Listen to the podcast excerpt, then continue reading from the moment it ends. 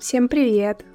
С вами Юлия и Наташа, и это подкаст «Я устал, я ухожу» с историями людей, которые однажды выгорели на работе и ушли с нее либо в никуда, либо чтобы найти новое призвание. С нами сегодня Иван Бут. Ваня брал много карьерных перерывов и о своих экспериментах писал в блоге Mind Your Gap, который мы вам рекомендуем. Там море всего интересного, и нам захотелось Ваню проспрашивать еще поглубже. Привет, Ваня. Привет.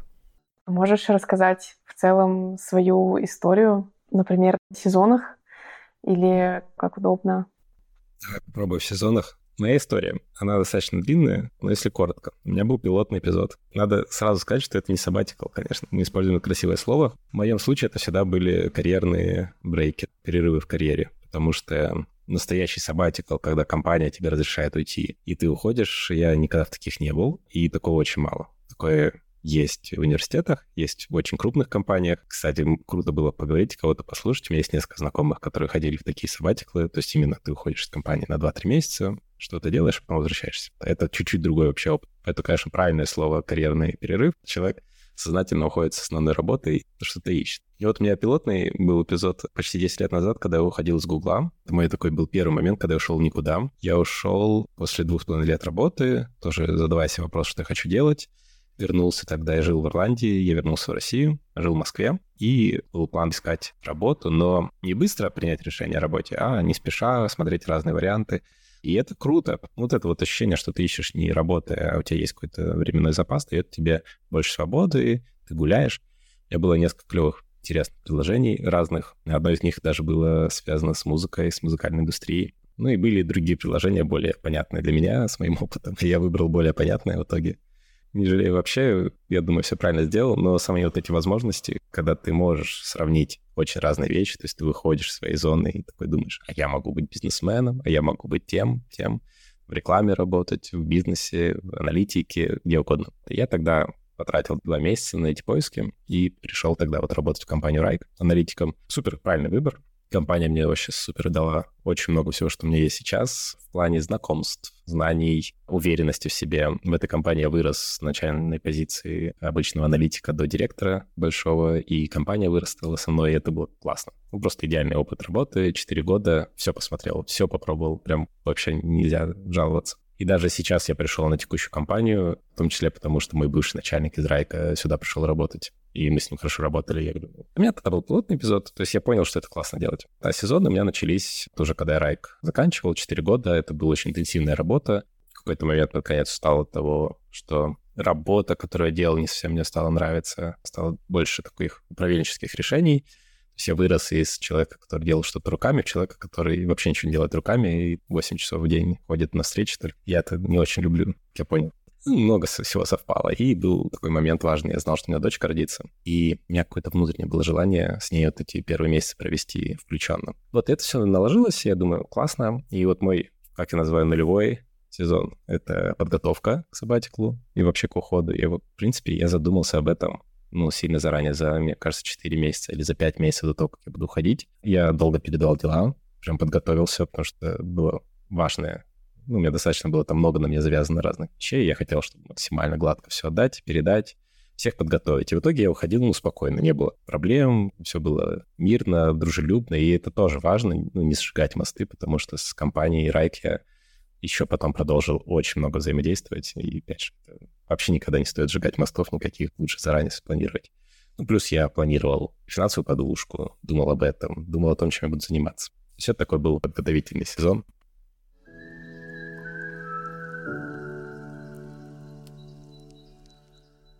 Настоящий первый сезон — это вот уход. Я ушел и сначала полежал на диване, потом, по сути, мы занимались какими-то бытовыми вещами. Наверное, самые яркие два эпизода моего первого сезона — это я ходил на Эльбрус, у меня детская мечта была подняться на Эльбрус. Я думаю, все, вот если не сейчас, то когда? Мы ходили в поход, это была моя первая проба, тоже хобби, которое я думал, что может быть стать важным в моей жизни. Я думал, что, может быть, я хочу связать жизнь там, с организацией туров или сам ходить. Я понял, что нет, я не люблю. Мне нравится цивилизация, мне нравится город больше, и в походы я люблю ходить, но короткие и пореже немножко в другом формате. А второй важный эпизод — это рождение дочки, соответственно, и такой тоже переосмысление немножко жизни, своих, своего быта. Просто это все меняется, ты больше не принадлежишь себе, у тебя расписание меняется.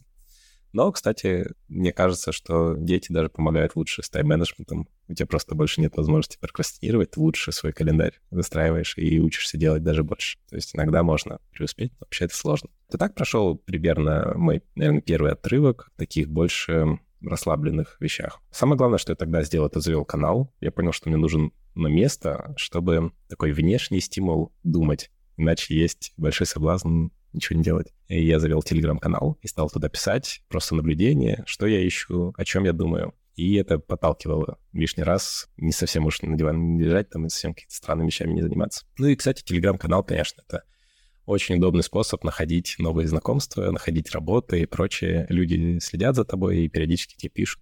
Например, я пишу, что ой, что-то поработать захотелось. И кто-то пишет, ой, а что-то у нас есть работа. И ты, класс, давайте. И так я нашел свою первую, можно сказать, занятость. Наверное, суммарно я полгода активно не работал. У меня были маленькие проекты, то есть все время что-то прилетало небольшое, чтобы мозг работал, какие-то мини-консалтинги компаний небольших. Такое маленькое было. Класс, здорово. Очень насыщенно. А что было во втором сезоне? Я подумал, что мне надо что-то работать уже, надо начинать искать, и я буду пробовать методом перебора. И первый перебор у меня был про то, что я уходил из предыдущей компании в смысле, что я хочу работать не в большой компании, а в маленькой, но на высокой позиции. Типа быть каким-то C-level, генеральный кто-нибудь. Самый главный директор почему-то. Мне казалось, что это может быть интересно. Я пришел в такую компанию маленькую, на высокую позицию. По сути, это был операционный директор, chief operating officer, чтобы модно звучало. Я должен был помочь ребятам, там компания 40 человек, я должен был помочь им найти финансирование и выйти на зарубежный рынок. Я думаю, класс, супер. И вот я пришел туда, я очень самоуверенно пришел на 20 часов в неделю. Я думаю, ну вот, я же папа хороший, я буду 20 часов работать, и еще время, чтобы оставалось на ребенка. Я, конечно, не работал 20 часов, намного больше, потому что на таких позициях невозможно мало работать. Это слишком много ответственности, и ты часто находишься в ситуации, когда тебе, к сожалению, не хватает только головы, нужны еще и руки, и время — и так далее. И это был классный вот тест-драйв. Тест-драйв продлился тоже где-то полгода. За полгода я понял, что я не хочу работать на высокой должности, даже в маленькой компании. У меня было это ощущение важности статуса. Я думал, статус мне нужен будет. Нет, для меня тоже оказалось, что статус не важно. Важно, что я делаю и кем я работаю, а не как меня называют, какие у меня там могут быть плюшки. Тоже очень важно было. И вот я так вот первый раз перебрал какую-то такую позицию. Ну и главное, что мне хватило, наверное, мозгов и желание быстро это понять, чтобы это не затянулось. Сказать, окей, нет, это не то. Я прям выписывал, у меня был список критериев работы. Я еще когда из Райка ушел, я его составил себе. Я составил список критериев, что мне не нравится. И там были разные вещи указаны. Например, мне не нравится работать по ночам. В райковские времена я часто, у меня были встречи в час ночи по Москве, допустим. Я говорю, нет, там это не нравится. Что еще не нравится? Вот это, вот это периодически я эти критерии сверял, и вот на новой работе я тоже посмотрел, что критерии не совпадают, и вот этот главный критерий, который я нашел себе, высокая позиция, должность маленькой компании, тоже казалось не такой награждающий, рewarding, как минусы, которые там были. Так мой прошел второй сезон. Это первый перебор. И я снова ушел в перерыв. Перерыв я ушел на 3, 4, 5, тоже где-то на 5 месяцев, мне кажется. У меня все время такие вот отрезки по полгода. Это я потом уже понял, что это моя особенность, наверное, просто личности, что у меня хватает фокуса на полгода, и каждые полгода примерно у меня что-то должно меняться. Причем желательно кардинально. И вот такими переборами, подходя к третьему сезону, я еще не думал, что это будет бизнес, но мне пришла одна из идей, тоже много исследовал, что мне нравится именно с точки зрения сфер разных. И я понял, что среди сфер мне нравятся две вещи. Мне нравится организовывать людей, группы, и мне нравится исследовать разные активности, хобби и прочее. Я думаю, что если я это совмещу? я собрал такую просто группу друзей, написал в Фейсбуке пост, говорю, слушайте, у меня такая идея, давайте соберемся небольшой группой, 8 человек. В этой группе мы каждый по очереди раз в неделю будет организовывать всей группе какую-то активность интересную, и мы будем что-то делать. И таким образом раскрасим нашу жизнь. И нашлись 8 человек, собрались в телеграм-чатик, и по очереди каждый что-то делал. Мы катались на лошадях, играли в керлинг, гончарку делали, по-моему, или рисовали мы, я уже не помню. Ну, в общем, такие разные активности, которые можно найти. И был прикольный процесс. И параллельно с этим процессом я нашел себе интересный консалтинг. Такое была непыльная работа, скажем так, на 20 часов тоже в неделю, настоящие 20 часов в неделю, где я был по-настоящему исполнитель. Мне нужно было там делать анализы, руками работать. В общем, тоже через знакомых я это нашел. Сидишь себе утром первую половину дня, работаешь и получаешь за это деньги. А вторую половину дня я вот что-то там организовывал, я еще чем-то занимался, читал, отдыхал, с дочкой занимался. Вот прям супер формат. Вообще, я был в восторге. С точки зрения вот такого сабатикала, это был лучший сетап для меня. Немножко работаешь, немножко не работаешь. Параллельно с этим всем, с вот этой вот группой из восьми человек, которые мы гуляли, в ней оказался мой приятель, который предприниматель с большим стажем. У него там 20 лет, он уже последние разные бизнесы делает. У него есть один хороший бизнес. Но он мне пишет, когда у нас эта группа закончила, говорит, слушай, Ваня, мне кажется, надо делать из этого предприятие. Я говорю, да может нет? Он говорит, да, надо делать предприятие. И мы сели с ним вдвоем и нарисовали бизнес-планы. Прям подумали, что это может быть. И получился кружок. Это бизнес, который мы запустили в Петербурге. Пандемия уже была, но к тому времени были волны, и она немножко сходила, и было ощущение, что как раз уже можно начинать. Ну, то есть точно люди уже выходили из домов, уже точно это было можно делать с некоторыми ограничениями, но можно. И наша идея, да, была, мы собираем группу людей, показываем им хобби, берем за это деньги. Что могло пойти не так. И бизнесом я занимался год. Год мы активно его развивали. Очень интересный год получился. Я поиграл в предпринимателя, это тоже было в моем листе. Попробовать себя.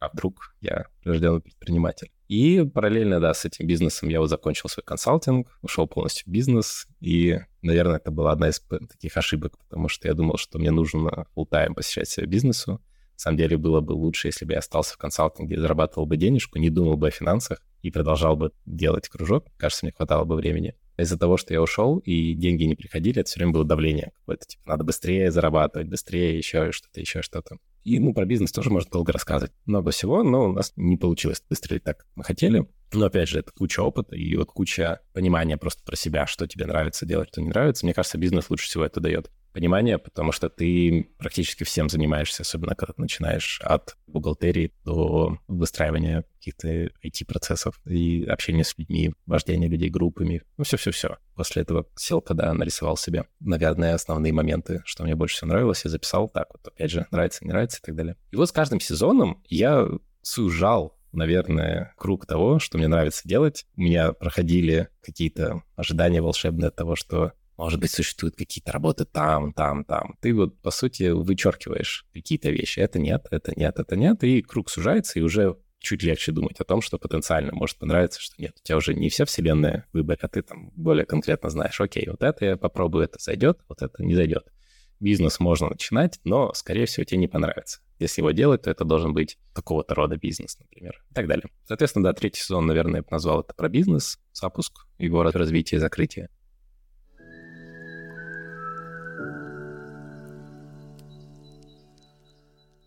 И четвертый сезон — это уход из бизнеса, закрытие его и работа. Ну, это странный год, это четвертый сезон, это год, когда я вот ушел из бизнеса, начал работать впервые продукт-менеджером.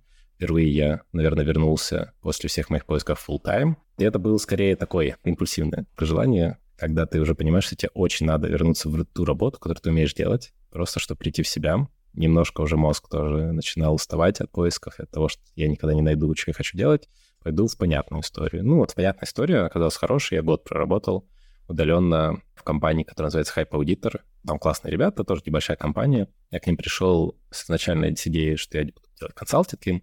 И сказали, консалтинг не надо, но есть вот роль продукт менеджера Будешь? Я говорю, что я никогда не был, типа, ну, давайте попробуем. Я прошел интервью, казалось, что мои все предыдущие навыки работы, они как раз идеально сочетаются, вот, сливаются в этот продукт менеджмент это прикольная работа, мне понравилась эта профессия. Она действительно мне, наверное, лучше всех подходит всего, что я пробовал. Это такой недопредприниматель. Принимаешь очень много разных решений, влияешь на разные части бизнеса, но это не твои деньги, ты не нанимаешь сотрудников, нет головной боли, связанной с административными вещами. Чисто фокус на том, как превратить бизнес в чуть более интересный бизнес, найти новых клиентов, вырастить его и так далее. И это первое такое переключение в новый full тайм в принципе, понимание, что работа может быть вот такой, новая профессия, ну и, наверное, понимание, что можно не бояться полностью перечеркивать свой предыдущий карьерный путь. Параллельно с этим развивались приключения, и мы решили уезжать из страны. Это вот было полтора года назад. Искали, куда уехать, делали документы, выбрали Великобританию, и год назад переехали в Великобританию. В Великобритании начался пятый сезон, получается, в котором я прочитал книжку параллельно с работой, очень важную для меня, которая называется «Refuse to choose», «Отказываюсь выбирать» Барбар Шер.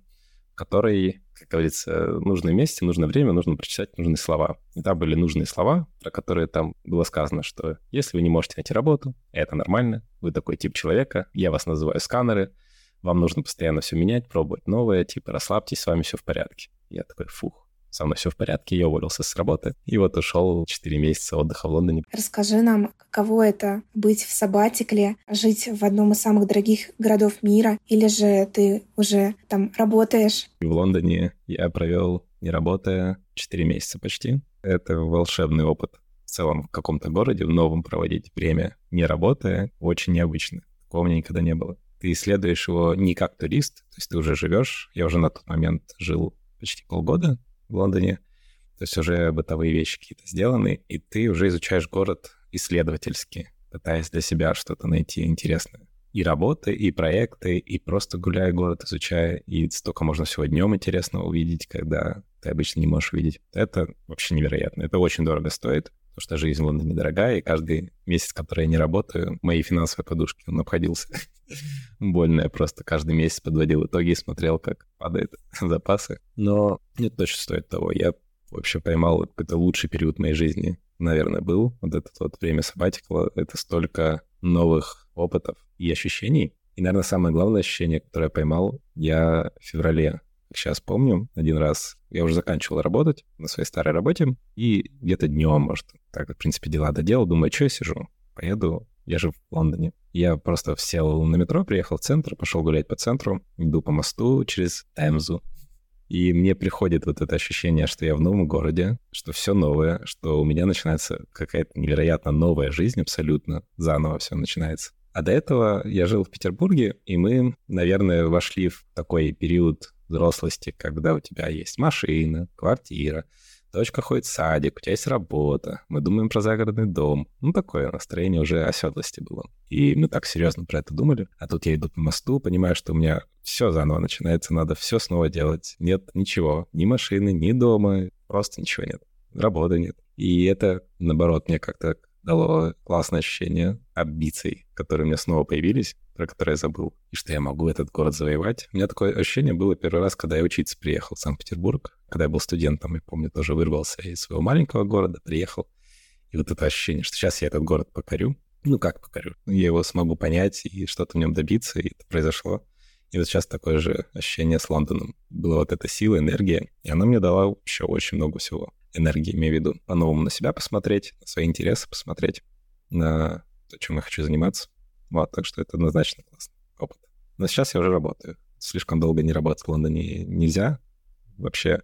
И в отличие от предыдущих, наверное, моих всех работ здесь, ну, у меня сейчас full тайм работа, и это пока, единственная возможность для меня как-то существовать, потому что part-time просто не будет достаточно денег. Ну, я пока не придумал способ, как это сделать эффективно. В России было намного проще с этим. Но посмотрим посмотрим. Тут сразу можно подойти к вопросу, который меня прям очень интересовал, когда я читала весь твой канал и твою статью «Финал» о итогах четырехлетнего поиска себя. А где же ты сейчас?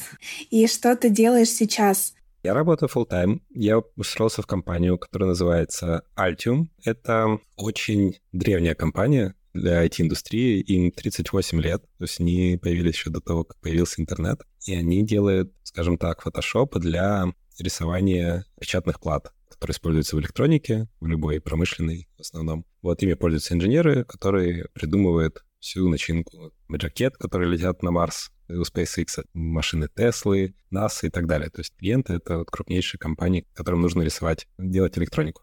И это, по сути, ну, софт. Они недавно начали делать новые продукты, и вот в один из таких продуктов я пришел на позицию Growth Product Manager. Это такой симбиоз продукт менеджера и аналитика, когда ты смотришь в данные, очень много занимаешься аналитикой с цифрами, подход такой data-driven, можно говорить, используешь, но и внедряешь изменения на основе этих данных. У меня такая задача. Я пришел туда, и не могу сказать, что это как бы финал какой-то, я нашел свою работу, сто процентов нет, все наоборот. Как раз то, к чему я пришел, что за 4 года поисков я не найду никогда ничего идеального и никогда не скажу себе стоп. И вот этот момент надо отпустить. Отпустить то, что я там ищу, что у меня есть какие-то критерии, что я пытаюсь вот именно с точки зрения работы что-то идеально найти. То есть это промежуточный слэш не промежуточный этап, я не знаю, какой это этап, и насколько я в этой компании, пока мне все нравится, может быть, я буду долго в ней. Я просто чуть меньше стал себе задавать вопросов про это, и чуть больше стал себе задавать вопросов про другие сферы жизни, и вообще, что мне интересно и как мне интересно. И с вот этим смирением я вот вошел в пятый сезон, закончил его, написал пост, что хватит искать, пора себя принять, расслабиться и просто посмотреть на то, что будет дальше. Вау, это был очень интересный сериал, и я бы посмотрела его экранизацию.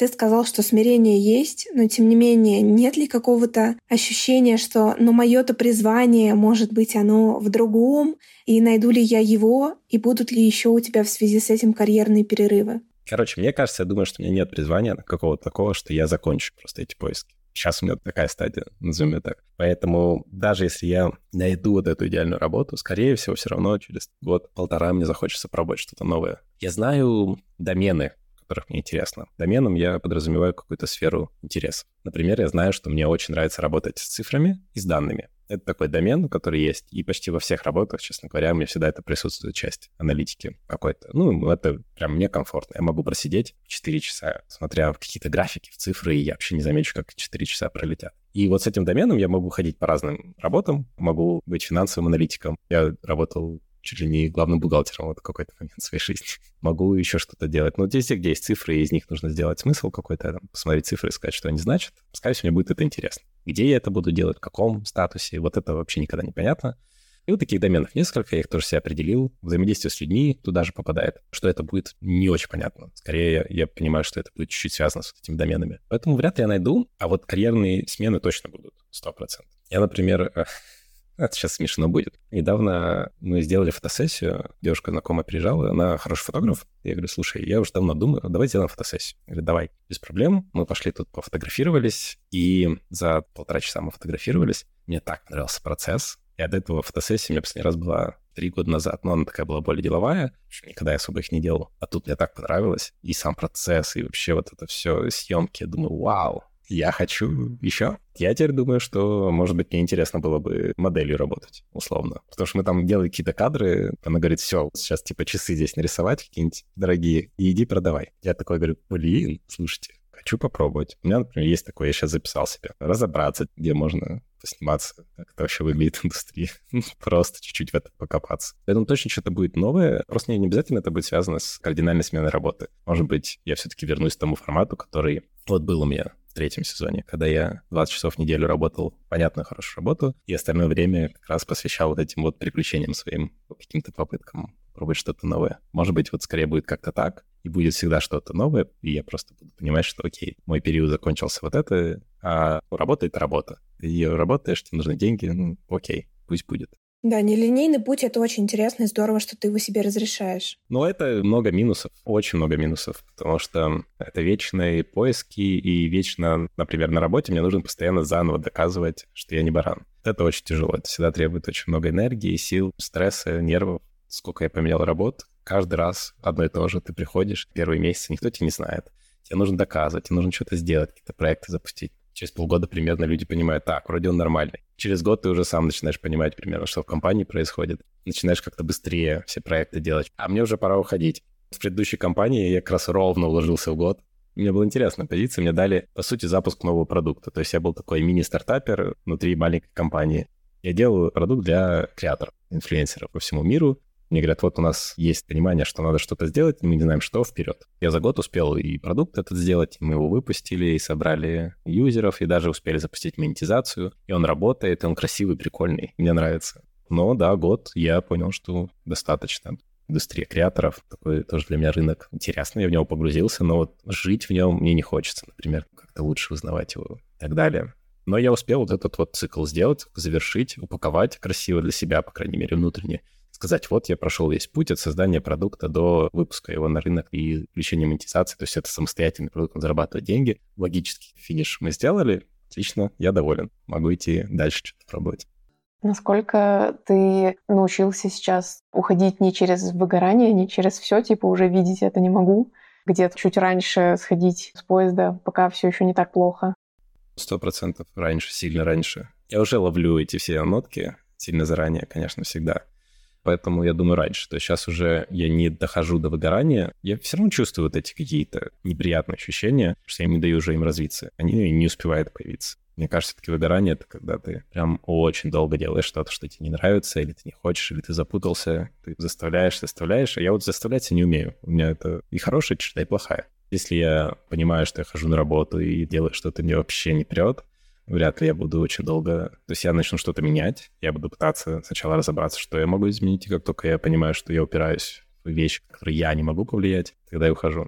В Райке, в моем самом длинном карьерном отрезке пути, я поменял очень много, на самом деле, зон ответственности за эти четыре года. Это тоже было не так, что я одно и то же делал. У меня были разные команды, разные задачи, и это мне тоже помогало оставаться на плаву. Хотя я думаю, что задним числом я где-то два раза бернаут точно словил каких-то разных формах, но он точно был. И мне кажется, второй был ближе уже к концу. У меня был такой момент, я сижу в среду ночью дома, и мне начальник пишет, у нас тогда был очень такой важный период с инвесторами и прочим, надо, чтобы ты срочно прилетел в Штаты, мы тебе взяли билет на субботу. И я тогда помню, блин, ну что это такое? У меня вообще даже нет контроля своей жизни, что ли? Я такой, так, пошло на все. Я сказал, нет, я полечу в понедельник. По выходные я с семьей проведу. Ну вот, и тогда у меня был такой звоночек, я помню, что да, что несовместимо. То есть ты должен какие-то вещи делать, потому что должность тебя условно обязывает, и ты должен участвовать и помогать компании развиваться, но ты начинаешь немножко замечать свою личную жизнь, и тогда я понял, что нет, мне вот этот life balance часть важна более чем work. Да, это я не продвинусь по карьере дальше, ну тоже это очень важно проговорить, потому что все мои вот эти решения, они сто процентов плохо сказываются на карьере. С каждым там, моим сменой работы мне все тяжелее искать новую работу. Я в Лондоне попробовал так не очень активно, но пособеседоваться, когда вот прошло 4 месяца в Лондоне, поискать компании, и лондонским компаниям я вообще не нужен. Какой-то чувак приехал, вообще непонятно откуда, что там у него опыт странный, и даже, ну, то есть со мной никто, рекрутеры не разговаривали. Отдельная история, что сейчас рынок переполнен классными специалистами из-за того, что было там полгода-год назад много увольнений в топовых IT-компаниях, но тем не менее, для них это слишком странный опыт. Что-то аналитика, что-то бизнес-оперейшнс, продукт менеджмент свой бизнес, людям лень куривать, что ты делаешь, там странный профиль. Поэтому, конечно, искать сейчас работу супер сложно. Это большой-большой-большой минус всех этих карьерных постоянных смен и поисков себя, что для типичного работодателя ты становишься таким странным звеном. И остается только через свои контакты искать. Вот через свои контакты всегда работает.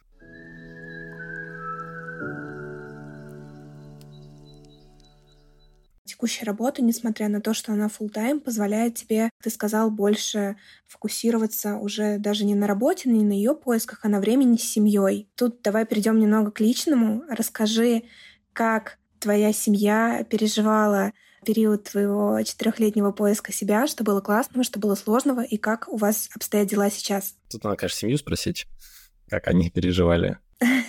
Переживали ли они? Конечно, переживали. Мы все вместе переживаем всегда. Мы с супругой обо всем договаривались заранее. Конечно же, это не было там такого, что я пришел с ноги, выбил дверь и сказал, я ухожу завтра. Мы все проговаривали очень много. И помогало всегда планирование. Так как я отвечаю в семье за цифры, то я писал финансовые планы, делал красивые презентации, показывал Оле я буду не работать, там тот то то у нас родится ребенок. У нас тогда было, на самом деле, много перемен. У нас и ребенок рождался, была ипотека, такие были всякие интересные финансовые потенциальные приключения. Я тогда написал этот большой финансовый план, показал, вот, если так, то так, то так, то так, мы можем не переживать. Точно? Я говорю, точно. Ну, говорит, хорошо. Вот так мы примерно решали вопросы. А поддержка супер важна, нужно всем все проговаривать. И у меня Оля очень, супруга моя очень поддерживала всегда во всех этих моментах, я ее тоже поддерживаю. На самом деле, мы уже давно с ней вышли, наверное, из форматов постоянных работ. Оля тоже делает очень много консалтинга, запускала бизнесы и делала яхтинговый бизнес. Сейчас она пишет книгу. До этого она консультировала в Саудовской Аравии чиновников, которые организовывали саммит Большой Двадцатки. Ну, в общем, у нее тоже очень широкий профиль, разные интересы. И она, мне кажется, просто поэтому еще меня тоже хорошо понимает. Какие-то мои, наверное, поиски. И тоже понимает, насколько важно разные вещи пробовать. Поэтому мы на одной волне. Но это не значит, что это просто, конечно, часто надо проговаривать, часто есть страхи, а что дальше, как дальше. Наверное, самый клевый опыт именно семейный, это вот мой первый уход с работы, и, и когда дочка родилась. И вот провести с ней первые полгода, и Олю разгрузить, и самому участвовать активно в жизни дочери, это было супер классно. Вот это прям мне понравилось. Потому что мне нравится идея разделения труда между папой и мамой. И нравится не когда папа помогает, а когда папа включен. И это звучит пафосно, конечно, я знаю, но я готов быть евангелистом таких подходов и побольше рассказывать. Мне бы хотелось, чтобы побольше пап пробовали это делать, быть включенными вот на 100%. То есть ты, в принципе, ты можешь делать все с ребенком на первом годе жизни. Мама только кормит, Единственное, что ты не можешь делать. Все остальное папа может сделать, и даже больше, чем где-то включиться. И это было помогло, потому что вот с детства я с Сашей, и, конечно, мне с ней комфортно и классно из-за этого, потому что я все понимал с детства, как что с ней делать, и вот мы наравне все какие-то штуки применяли. И вот это мое, кстати, включение помогло Оле взять тоже вот этот проект как раз в Саудовской Аравии, потому что я мог больше с ребенком время где-то провести, подхватить, помочь, и у нее, помню, был сколько не помню, она 4 месяца, по-моему, работала удаленно, консалтинг делала, но тоже это было классно, и она работала, делала проект, и я больше Сашей время проводил. Очень крутой опыт, мне тоже понравилось. Очень здорово, что вы так инейблите друг друга. Я правильно понимаю, что у тебя жена тоже сканер? Она не сканер, а мы супер разные, кстати. Мы читали эту книгу вместе, частично она смотрела. Нет, у нас точно разные подходы, потому что она выбирает, наверное, какое-то занятие для себя, она его может очень долго делать. Ну вот она книжку пишет уже много лет. Я бы не смог, например, много лет писать книгу, я бы сдался за полгода, да, те же. Поэтому нет, скорее она может делать разные вещи, иногда она может переключить фокус, но у нее есть, мне кажется, такая одна какая-то линия всегда такой важной деятельности, которую она может нести сквозь года. Поэтому точно немножко разный подход, но у нее при этом есть вот эта открытость к переменам и отсутствие зашоренности того, что есть один путь, я его беру. А тоже с детства участвовала в куче разных мероприятий, активностей, и она просто знает, что можно так, можно так, можно это совмещать, пробовать, чувствовать, что тебе нравится. Чуть-чуть по-другому, то есть мы оба очень открыты к изменениям, но у меня эта открытость еще связана с тем, что мне надо что-то новое постоянно менять, у нее нормально она что-то находит, чувствует, что это ее, и вот, например, с книгой это уже очень долгий. У нее задумка 17 -го года, но активно, мне кажется, она пишет года три книгу уже. Скоро закончит, я всем обязательно напишу, расскажу, надо будет почитать, будет очень интересно. Будем ждать анонсы в канале.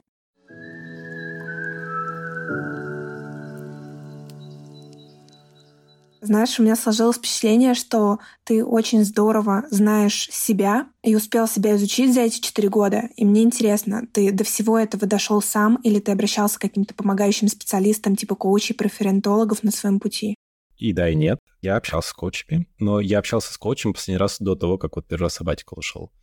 И мне тогда помогло тоже. Всегда зависит от человека. Я не могу никогда порекомендовать никого. Мне кажется, может быть опыт и положительный, и отрицательный. мне было полезно, например, и тогда я очень горел идеей книжного магазина. Когда из Райка уходил, у меня была мысль, что я открою книжный магазин. И эта мысль у меня витает до сих пор, она где-то сидит у меня почему-то. Я не могу себе даже объяснить, почему. Мне хочется книжный магазин, это какая-то романтическая история. Тогда, когда я проработал с коучем, я понял, что Вообще вот таким желанием их круто иметь, ты абстрактно представляешь, вот хочу вот это. Но ты не идешь в эту свою мечту, а ты ее разбираешь, ты ее анализируешь, ты думаешь, а почему? Что мне в этом нравится? Мне хочется здание иметь, в которое могу прийти. Мне нравится книжки нюхать, мне нравится книжки листать, мне просто нравится читать, мне просто нравится заходить и смотреть, что в этой картинке мне нравится больше всего. И мы с ним тогда сели, вот это просто разобрали. И вот этот подход научный такой, да, к своим мечтам, и это очень круто. Я его потом использовал вот все свои четыре года. Я каждый раз, когда мне приходило «хочу вот это»,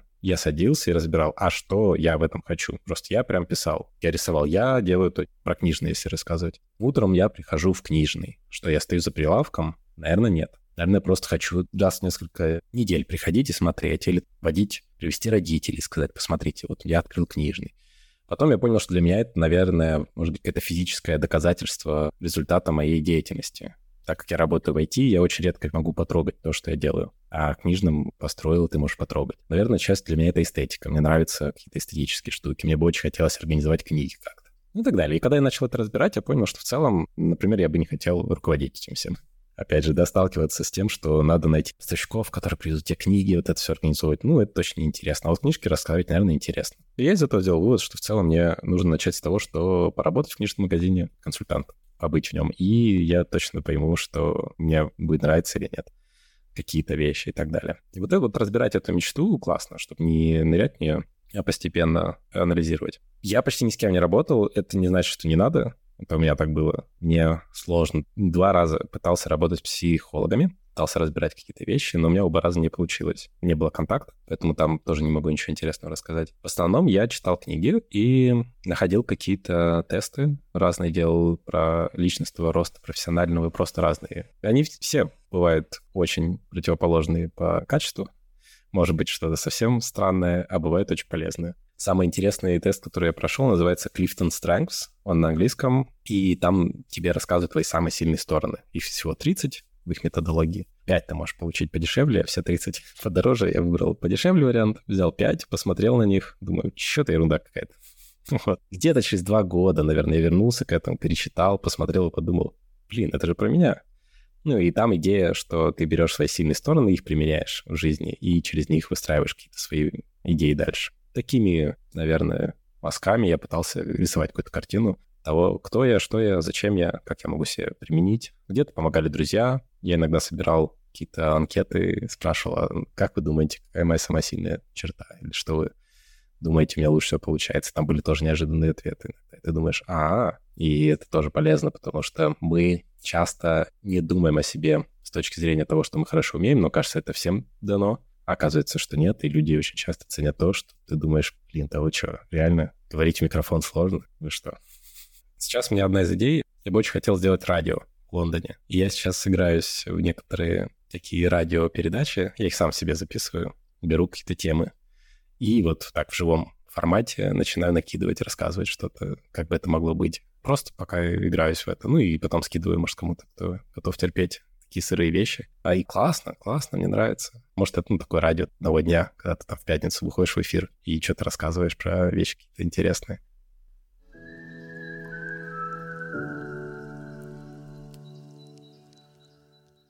Мне хочется еще в тему людей спросить. Понятно, насколько важна важность контактов. Оттуда приходит очень много возможностей. Есть ли у тебя какой-то прям нетворкинг, стратегия, как ты это делаешь, как ты этим занимаешься? Как искать работу через друзей и да. бывших коллег? Есть одно очень хорошее правило по жизни. Оно звучит так. Нужно быть хорошим. Just be good. Вот оно мне всегда помогало. С кем ты работаешь, производить хорошее впечатление. Не всегда это просто, но это очень-очень помогает. Не сжигать мосты, про которые я тоже говорил уже. Ну и просто быть в хороших отношениях. Вот это вот возможность и любовь, быть в хороших отношениях с большим количеством людей мне помогало. Контакты нахожу по-разному. Я не верю в нетворкинг, знаете, такой осознанный. Просто когда люди говорят, используют слово нетворкинг, то представляется такой человек, который, значит, визитками приходит на званый ужин какой-то и к всем подходит и говорит, «Привет, меня зовут Джон, я классный, и ты классный, и мы должны знакомиться срочно. Вот моя визитка, дай мне свою визитку». Не так. Для меня это супер ненатурально, я интроверт, и мне такие, конечно, нетворки вообще не нравятся. Но, будучи интровертом, я решил проблему нетворкинга тем, что я организую часто события, какие-то мероприятия на интересные мне темы. Туда приходит много людей. Я могу с ними не ознакомиться, но они меня узнают, потому что я организатор. Я могу раз провести ивент, и 60 человек меня уже знают. Где-то на канал подпишутся, где-то запомнят, где-то увидят, где-то мы в Фейсбуке добавимся в LinkedIn. Неважно. Но да, с 2011 года я все время что-то организую, какие-то мероприятия, активности по темам, которые мне нравятся. Одна из классных штук, которую мы делали в Петербурге. Мы делали выезд за город на два дня. Мы называли его Nerd Camp. Мы сорганизовывались с кучей ребят еще. Мы собирали просто 50 человек. Мы назвали их по критерию интересующихся, увлеченных скорее людей, которые могут с жаром, с пылом рассказывать про какую-то тему, которую они работают или изучают. По человеку часто можно очень легко понять, что у него есть такое что-то, про что он может экспертно и классно и долго рассказывать часами. Мы таких людей набираем, едем за город, и два дня все вместе проводим, знакомимся, люди рассказывают, соответственно, в формате лекции, что они делают, что они любят. И это дает возможность глубже узнать и тему, и вечерние посиделки дают возможность неформально познакомиться. Вот это, наверное, был важный очень момент таких теплых связей хороших, через которые много чего находил. Ну и работы. Например, большой плюс работы какой-нибудь огромной компании типа Google, в том, что ты можешь за два года, что я там работал, ну, огромное какое-то количество контактов осталось, и не могут всплыть через 10 лет. Но они могут всплыть, все равно люди, ты там где-то виделся, вот мы с тобой вместе в Гугле работали, я часто людям писал про это. Мы там тогда-то пересекались, а можешь там то-то, то-то сделать. Но все время ты как-то где-то с людьми пересекаешься, главное немножко про себя рассказать, узнать, чем другой человек занимается, запомнить, где-то это обязательно поможет. Спасибо, возьму на вооружение. Какие у тебя есть еще советы, даже не столько карьерные, не сжигать мосты, поддерживать нетворк, а для людей, которые рассматривают для себя опцию пойти искать себя, если не уверены в своем месте и думают о карьерном перерыве? Совет давать вредно. Это и опасно. Я буду делиться своими наблюдениями. Как, потому что, ну, все настолько индивидуально. Вот одному человеку карьерный перерыв поможет, а другого может поломать. И бывали случаи такие-такие. Все надо делать взвешенно и исходя из своей позиции. Я вообще все решения всегда принимал, исходя из своих каких-то ощущений, откликается мне это или нет. Даже если какой-нибудь очень важный эксперт говорит, что не думай уходить с работы, ты же карьеру сломаешь. Тут надо себя, конечно, слушать. Ты сам решаешь, слушать, не слушать кого-то. Может быть, я не сделал и, например, хотел бы точно сделать лучше, когда собирался уходить, это лучше спланировать свой сабатикл, свой карьерный перерыв, прям запланировать, подумать, может быть, составить список, что я точно хочу сделать. И это помогает. Я каждый раз, когда уходил в карьерный перерыв, первый месяц я продалбывал. Это, наверное, нормально, что ты отдыхаешь, ты лежишь на диване и так далее. Но время конечно, у тебя не всегда бывает большой перерыв, и, может быть, потом чуть-чуть жалко, что ты в этот месяц просто лежал, например, не поехал на 10 дней в какой-нибудь классный город и не поисследовал его, или не увиделся с друзьями, или еще что-то. Вот, вот это планирование, особенно свободного времени, оно так тяжело дается, ты думаешь, что ну, я что-то не заслужил это, мне сложно позволить себе какие-то классные штуки делать вроде. Ну вот это, я бы прям сказал, даже развлечения планировать какие-то обязательно, что потом будет обидно. Ты вроде сходил в перерыв и ничего не сделал. Вот это я жалею. Я мог, мне кажется, сильно больше по путешествию. Опять же, я попал в ковид. Все мои почти приключения — это часть ковид. Там не попутешествовать было, но все равно были моменты, когда я сидел дома, хотя надо было себе что-то спланировать, сделать какую-то другую активность. И это касается и дел, которые поделать надо. Я, кстати, вот что очень интересное наблюдение, не знаю, как у вас, я стал удивляться, как вообще люди, которые full тайм работают, успевают делать бытовые вещи. Я помню, когда ушел первый раз, и у меня появилось очень много свободного времени. Оно очень быстро закончилось, когда мы начали квартиру искать. Помню, мы что-то еще делали, я ИП начал открывать, еще какие-то вещи. И меня это занимало столько времени. Думаю, как вообще можно успевать это делать full тайм Ну и понимаю, что, наверное, full тайм работа — просто отодвигаешь кучу вещей или не делаешь, или делаешь по-другому. Это нереально просто. Какой-то такой есть, по-моему, закон Паркинсона, что любая задача занимает столько времени, сколько на нее выделено, но тут казалось, что прям это ты нормально делаешь эту задачу, оформляешь какие-то документы, планируешь, но, видимо, в обычной жизни ты не можешь это делать. И вот это планирование, что поделать в карьерный перерыв, конечно, помогает, чтобы совсем его не пропустить, и потом не было обидно. У тебя есть советы, как планировать поиск себя? То есть я на своем опыте заметила, что это тоже full тайм работа, которая занимает кучу времени, и ты не знаешь, как ее организовать. Почитать кучу статей, зарыться в них, из этих статей перейти в еще миллион статей, открыть миллион сайтов с поиском карьерных опций, послушать миллион людей, и ты просто в этом теряешься. Как ты организовывал этот процесс для себя? Была ли у тебя какая-то стратегия? Может быть, не в первые годы, когда это непонятно, а в последующие? Ответ нет. Я двигался, конечно, по наитию, и мне очень тоже не хватало такого плана где-то готового. Если вы хотите себе искать, вот начинайте, делайте раз, два, три. Это все было очень спонтанно. Главное, что я делал, это вот этот метод перебора. Как-то к нему сам перешел, наверное. То есть я понял, что в моем случае мне надо перебирать разные вещи. Если я думал что-то, что я хочу делать, я беру это, делаю. Я потом узнал, я пошел на умный курс Глебу Калинину. У него супер интересный опыт. Он и работал в IT, и был тоже и продукт менеджер хорошую карьеру построил тоже уходил в поиски себя, разобрался, что хочет работать с людьми, ушел в фотографию, профессионально фотографировал, потом понял, что он по-другому хочет работать с людьми, пошел в коучинг, и, по-моему, по психологии он тоже занимается. И он собирал группу классную для поиска себя, я в ней поучаствовал, это уже было год назад как раз. И вот у него было, мне понравилась как бы структура, которую он придумал. Один из классных инструментов, про который он рассказал, как раз это прототипирование то, что ты думаешь о том, что бы ты хотел поделать, и придумываешь, как это протестить за там 2-3-4 недели максимум. Например, если ты хочешь делать фотографии, кажется, что ты прирожденный фотограф,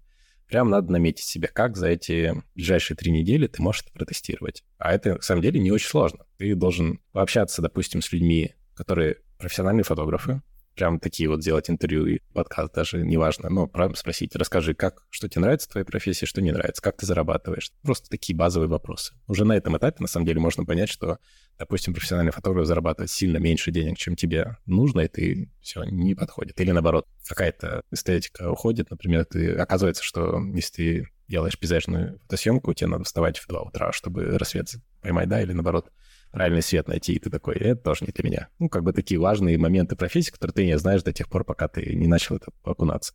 Интервью очень помогает. Вот делаешь интервью. Если ты после интервью понимаешь, что все еще интересно, Второй этап, ты выполняешь какие-то задания, ну, на простой телефон свой, где камера хорошая, можно тоже придумать себе в чем-то поучаствовать. Ну, прям вот неделю не отлипать, с ним заниматься и смотреть тоже там изучать. Может быть, какую-то за денежку другу сделать съемку, просто тоже поработать именно в таком контрактном формате, когда тебе платят за работу, понять тоже, что фотографировать для себя, для кого-то это разные вещи. Ну и так далее. И вот, вот эта вот идея прототипирования, мне кажется, самая клевая. Не знаю, всем ли она подходит, но если за карьерный перерыв сделать, мне кажется, хотя бы таких 3, 4, 5 прототипов, то это уже поможет очень много инсайтов про себя собрать. Как я говорил, тоже параллельно идет список, и ты делаешь что-то, и вот на этом что-то понимаешь, что тебе не нравится. Мне не нравится работать за деньги, мне не нравится с людьми взаимодействовать, мне не нравится утром рано вставать и прочие вещи, которые потом можно наложить на какие-то другие вещи или внезапно какой-то поймать себе другой инсайт, неожиданный, делая вот это. Вот это, наверное, первый момент. А второе, что самое-самое клевое в карьерных перерывах, это возможность выйти из своего пузыря. Когда мы работаем